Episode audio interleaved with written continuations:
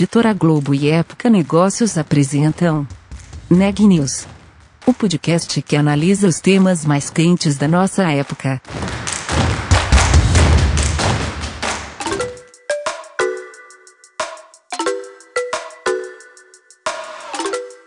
Eu sou Elisa Campos, da Época Negócios. Eu sou Daniela Trabasile, também da Época Negócios. Esse episódio marca a estreia do podcast Neg News, que vai trazer para vocês no final do dia, todos os dias, as principais notícias sobre o coronavírus que afetam o mundo dos negócios e da inovação. Hoje, o tema do podcast são os mercados financeiros e foi um dia muito tenso no mercado financeiro, tanto no Brasil como no resto do mundo, né, Dani? É isso mesmo, Elisa. Hoje, o Ibovespa, que é o principal índice acionário do Brasil, ele fechou com uma queda de 14,78%. Foi a maior queda em 22 anos. A gente teve ao longo do dia duas vezes o acionamento do mecanismo de circuit breaker, que interrompe as negociações quando o índice está caindo demais. E a gente quase chegou a acionar o terceiro circuit breaker, com as ações caindo mais de 19%. Se chegasse a 20, né? Exatamente. Se chegasse a 20, a B3 poderia interromper as negociações por tempo indeterminado. Foi um dia bem complicado também no mercado norte-americano. O S&P fechou com uma queda de 9,51%, foi a pior desde 1987. O índice Dow Jones também fechou com a pior queda desde 87 de 10%. E o dólar, né? Pela primeira vez na história, real sendo, quer dizer, dólar sendo vendido a cinco reais, né? Exato. Logo na abertura, o dólar superou os cinco reais pela primeira vez na história e a moeda norte-americana fechou com uma alta de 1,41% aos R$ 4,79. A gente foi então, né, tentar entender com quem é especialista no assunto Teve muita gente que começou a investir na bolsa esse ano, né? Depois, porque a bolsa vinha muito bem, a né? Bolsa Tava dando muito, muito bem. muitos frutos. Muita gente entrou na bolsa do ano passado para esse, então tem muito investidor novo na bolsa. O pessoal que deve estar tá bem preocupado agora, então a gente foi falar com os especialistas para tentar acalmar um pouco esse pessoal. É isso mesmo. Eu conversei com o professor Arthur Vieira de Moraes, que ele é professor da B3 Educação e da FIA, para entender um pouco o que, que os investidores podem fazer nesse momento. Se é hora de vender, se é hora de comprar ação porque está muito barata. Ele explicou um pouco o que, que você tem que pensar, o que, que você tem que pesar para saber o que fazer nesse momento. Professor, acho que a pergunta que todos os investidores estão se fazendo é o que fazer agora, né? É, a gente está vendo dias muito ruins do Bovespa, todas as ações caindo. É, é hora de vender? É hora de rever o portfólio ou é melhor esperar? Como, como segurar os nervos aí nesse momento? Bom, o, o, que é mais importante é segurar os nervos, mas uh, os nervos dependem muito da situação financeira de cada um, né? Uhum. Quem, agora, por exemplo, na hora de fazer gestão de risco, isso já deveria ter sido feito na fase boa. É de fazer gestão de crise, né? Está no meio de uma crise. Então, quem no passado já tinha feito sua gestão de risco, estava bem diversificado, tinha dinheiro na renda fixa, tinha só um pouco na renda variável, aí pode ficar tranquilo, não tem necessidade de vender e eventualmente pode até fazer algumas compras. Uhum. Agora, quem estava muito alocado em renda variável, ou quem estava né, na pior situação que é alavancado na renda variável, que é, por exemplo, comprar ações a termo, comprar mais do que tem de dinheiro, uhum. aí, aí essa pessoa acaba não tendo muita escolha, né? Quem está alavancado precisa melhorar, porque o risco é muito grande, risco de perder aquele patrimônio. Já quem está comprado, não. Se, se, se, eu comprei o dinheiro que eu tinha, se eu não estou alavancado, é ruim, eu vejo meu patrimônio desvalorizado, mas eu não corro o risco de quebrar. Né? Uhum. É, e sabendo que esse tipo de situação ela vai acontecer de tempo em tempo, dá para tentar segurar os nervos, manter o controle, não precisa sair vendendo ativos a um preço tão baixo. Uhum. Mas quem está alavancado não tem muito como pensar. Uhum. O importante era estar, tá, é, até esse momento, ter feito antes uma gestão do portfólio, como você falou, ter um portfólio diversificado, pensando também em renda fixa, né? Acho que isso é um, um grande, uma grande lição para todo mundo, que acho que pode ficar para o futuro também, né? Sim, a gente passou por, por um período muito prolongado de altas e altas expressivas, uhum. aí aparece um monte de gente falando que volatilidade é vida, que o importante é ter 100% em bolsa e tal. Uhum. Isso quase nunca se aplica, sabe? Investimento é perfil, né? perfil é, é circunstância de vida. Alguém que não tenha dependente e que, caso ao perder dinheiro esteja perdendo só dinheiro, talvez possa suportar uma queda dessa e ninguém fica feliz, mas não vai ser um grande problema. Uhum. Agora, qualquer pessoa que tenha algo a conservar do patrimônio, que tenha dependentes, que tenha obrigações financeiras, você não deveria se expor a 100% em renda variável não é uma situação. Nem cada coisa está indo bem, nem cada coisa está indo mal. Então fica esse aprendizado, sabe? A gente precisa pensar em portfólio, investimento é portfólio. Uhum. E a renda fixa sempre tem um papel muito relevante no portfólio que é o papel no, no, cenário atual de taxa de juros baixa, que é, é, o papel que ela tem no mundo inteiro, que é de conservar o patrimônio. É quem tem lá um título pós-fixado, tipo do Tesouro Selic, até um, dois meses atrás estava reclamando que aquilo não rendia nada. Uhum. Agora está feliz da vida que aquilo não, não, não rende nada negativo, né? que ele está uhum. perdendo. Não está perdendo dinheiro. Então, o papel da renda fixa pós-fixada é não perder, não é, não é ganhar, é não perder. Para ganhar, a gente se expõe ao risco na renda variável. E esse risco, de vez em quando, ele aparece para lembrar que existe, uhum. como no, no cenário atual. Uhum, entendi. Então, para quem é, tem algum dinheiro investido em ações, investido em bolsa, mas que não vai precisar desse dinheiro é, nesse momento, a melhor opção é esperar mesmo que isso pode voltar a se valorizar no futuro, pensando no longo é, prazo? É, uma pena ver as pessoas se desfazerem desses investimentos num, num momento tão ruim, num momento de, de tanta baixa. Quem puder esperar, eu acho que é né, é a melhor alternativa. Uhum. Mas isso é muito pessoal mesmo, né? Porque alguém que tenha vendido ontem está numa situação melhor do que quem não vendeu hoje, tá certo? O mercado ele é, está tudo pragmático com isso, né? Uhum. Mas, no geral, se, veja, se, se o investimento ele teve fundamentos na hora de escolher, uhum. se eu escolher uma empresa que eu acredito nos fundamentos dela, que eu acho que, que ela tem é, boas prospecções para o futuro, vai ter mercado, tem, tem, vantagens qualitativas, isso não mudou por causa do vírus. Uhum. Isso vai permanecer a hora que, que, foi, que essa teria passado depois dessa pandemia, né? Então, não, não há motivo para vender. Agora, se eu comprei só porque tinha subido muito, se eu comprei por causa da dica do vizinho, do cunhado, então eu já não tinha a menor ideia do que eu estava fazendo com dinheiro, Agora, talvez seja a hora de corrigir isso e, e sair logo de uma posição errada. Né? Uhum. Não, tem, não tem certo e errado, mas quem sabe o que está fazendo, quem já sabia antes, ou sabe que existe risco e ainda assim expôs de uma maneira consciente, esse não precisa vender só por causa disso. Uhum. E também né, cuidado para não se empolgar e sair comprando demais. Eu ia perguntar tá. exatamente isso. Pensando nos fundamentos, pensando no longo prazo, é uma hora boa para é, comprar ação, vendo boas oportunidades aí no mercado, considerando que, o, que agora as ações estão muito mais baratas do que estavam há uma semana atrás? Sim. É uma hora boa de comprar ativos bons, que têm fundamento e principalmente que, tem, que os preços tenham, tenham caído bem. Mas a única coisa que dá para a gente afirmar é que bons ativos vão se recuperar no futuro. Uhum. Agora não dá para saber até onde vai a queda e não dá para saber quanto tempo demora a recuperação. Uhum. Então, esse é o momento de, de fazer essas compras com parcimônia. Entendeu? Se alguém tem dinheiro para isso, não vai se comprometer, vai fazendo aos poucos, faz um pouco por dia, faz um pouco por semana. Não dá para saber quando faz essa queda. Né? Isso é uma coisa muito comportamental. Né? Uhum. a gente não consegue controlar isso. E, e, principalmente evitar a alavancagem. Não é hora de se alavancar. Uhum. É hora de comprar à vista com dinheiro que pode. Não é só o dinheiro que tem, dinheiro que pode. Uhum é, num, momento desse, liquidez vale ouro. Então, uhum. o dinheirinho da reserva de emergência, que é vontade de tirar da reserva para comprar ações, deixa na reserva de emergência. É para uhum. comprar o excedente. Entendeu? Não é só o que tem, é o que pode comprar. O que pode. Comprar à vista devagar. Uhum, entendi. Pensando sempre nesse perfil em o quanto dinheiro que você vai precisar, que você pode precisar no, no curto prazo, né? Exato, a reserva de emergência está para isso, para emergência. Né? Estamos numa situação que me parece exagerada, tanto do ponto de vista da saúde e com certeza do ponto de vista do mercado financeiro, mas não é só uma situação emergencial, entendeu? Uhum. E a reserva ela precisa estar preservada para esses momentos. Né? não é, não é que é uma emergência comprar ações, ninguém tem emergência de investir dinheiro.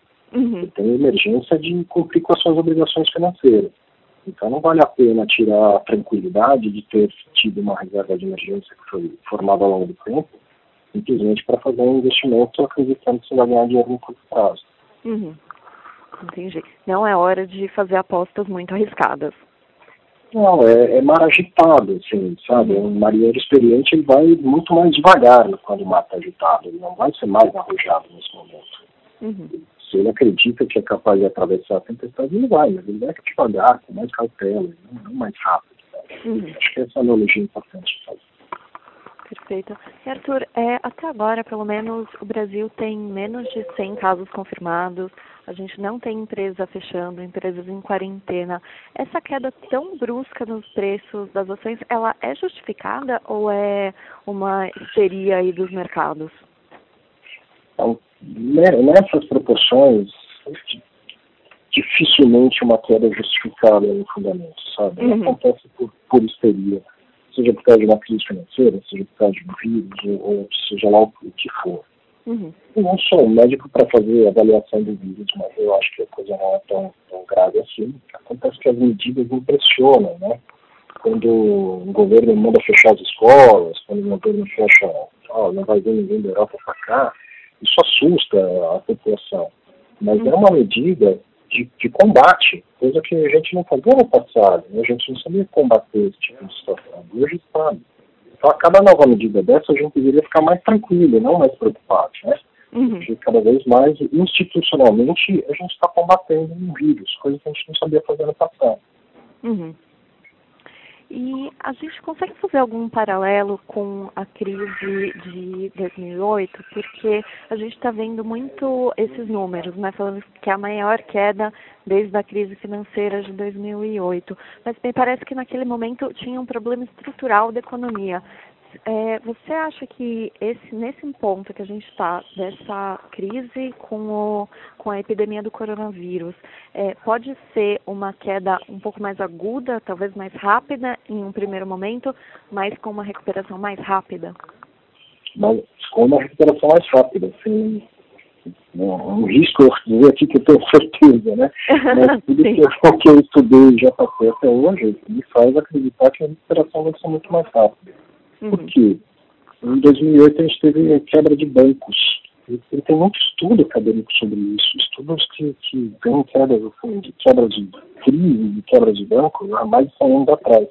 E sempre que acontece que uma quebra de banco, é uma crise tipo no setor financeiro mesmo, é, os efeitos da crise são mais extensos e a recuperação é muito mais demorada. Essa não é uma crise financeira, né? não tem muita agora perdendo emprego. As pessoas estão, algumas, acho que não a maioria, mas algumas pessoas estão voluntariamente circulando menos, indo menos ao shopping, indo menos ao supermercado, estão consumindo menos. Mas isso é muito circunstancial, à medida que, que o governo for reportando que a, a, a disseminação do vírus está tá diminuindo, que a mortalidade é, é menor, tá? Esse consumo ele se repõe, né? Uhum. Então, tem coisas que são muito perecíveis, como um hotel. Uhum. Um hotel, uma diária que ele não vendeu, ele não vai vender no dia seguinte para o mesmo quarto. Então, isso é, é um prejuízo que não dá para repor no caso de um hotel. Uhum. Mas de uma loja de shopping, de um supermercado, se você não comprou hoje, amanhã você pode lá e comprar o dobro, se for, se for necessário. Uhum. Então a recuperação tende a ser muito mais rápida. Dá para comparar esse momento com o de 2008, do ponto de vista da queda da, da bolsa, do, do preço dos ativos financeiros. Mas da, da, motivação da crise, não. A gente não tem um momento de crise financeira. Uhum. Entendi. E você comentou aí o caso de hotéis. É, as companhias aéreas estão entre as maiores baixas é, do Ibovespa nesse momento. E uhum. aí me parece que tem algum fundamento disso, porque realmente a gente já tem visto é, um número menor de voos, muitas empresas cancelando alguns dos voos. É, esse setor é, seria um bom momento? Você acha que tem é, fundamento para vender a ação do setor aéreo, pensando nisso? Aéreo e turismo, acho que o CVC também está caindo bastante.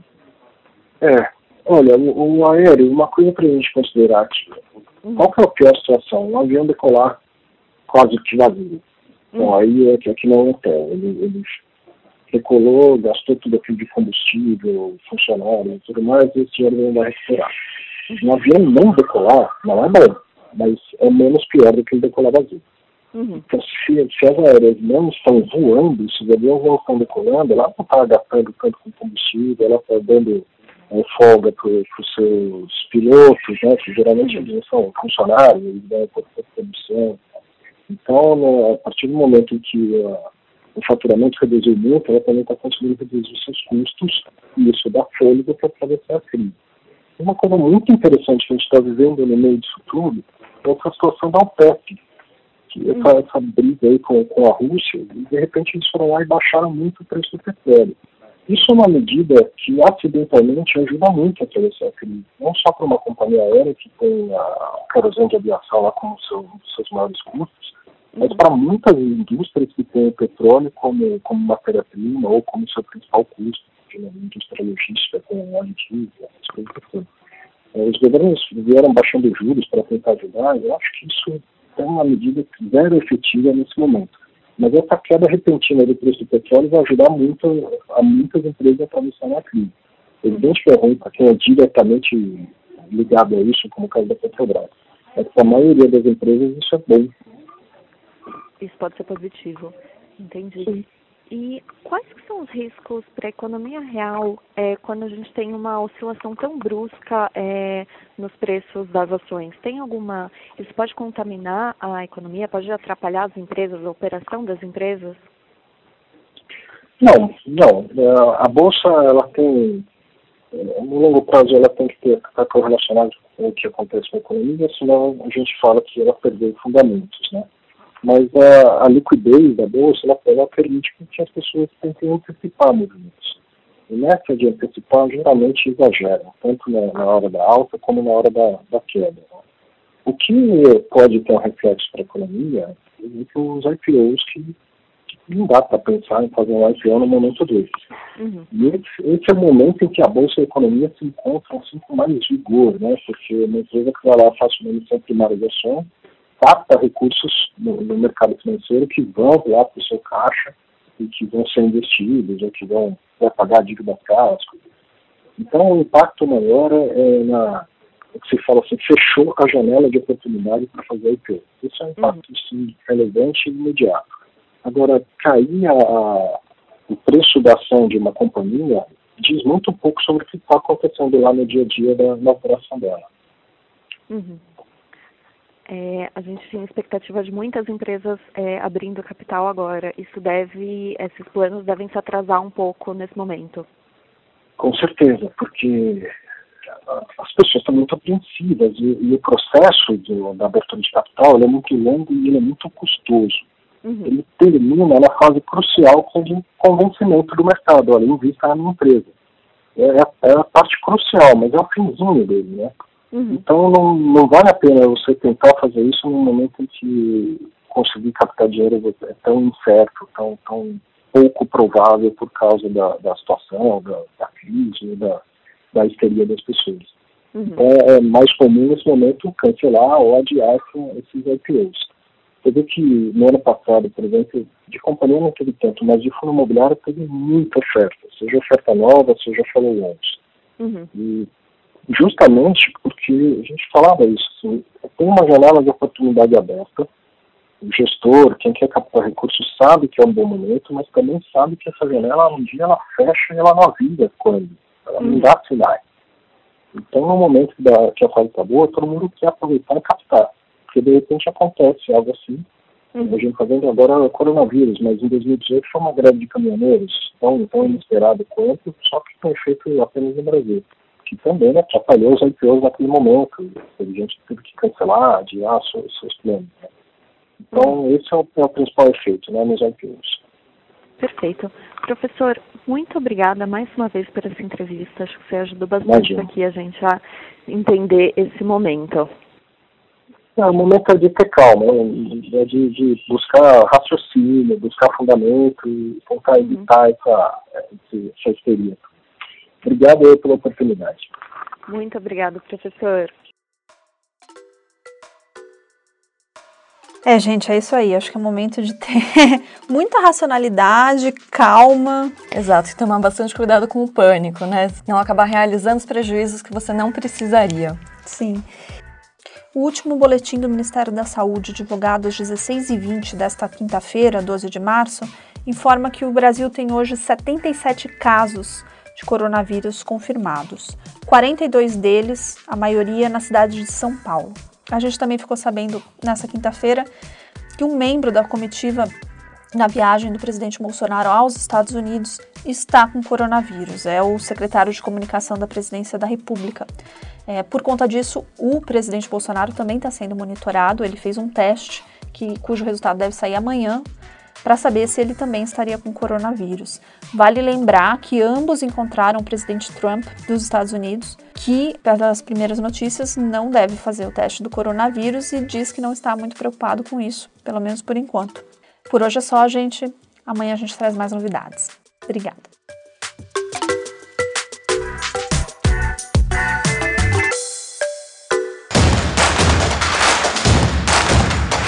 Esse podcast é um oferecimento de Época Negócios. Inspiração para inovar. Não deixe de conferir nossos outros podcasts. Presidente Entrevista Presidente. The Office. E os negócios da nossa época. Ouça, acompanhe, compartilhe. Vamos fazer deste podcast o nosso ponto de encontro.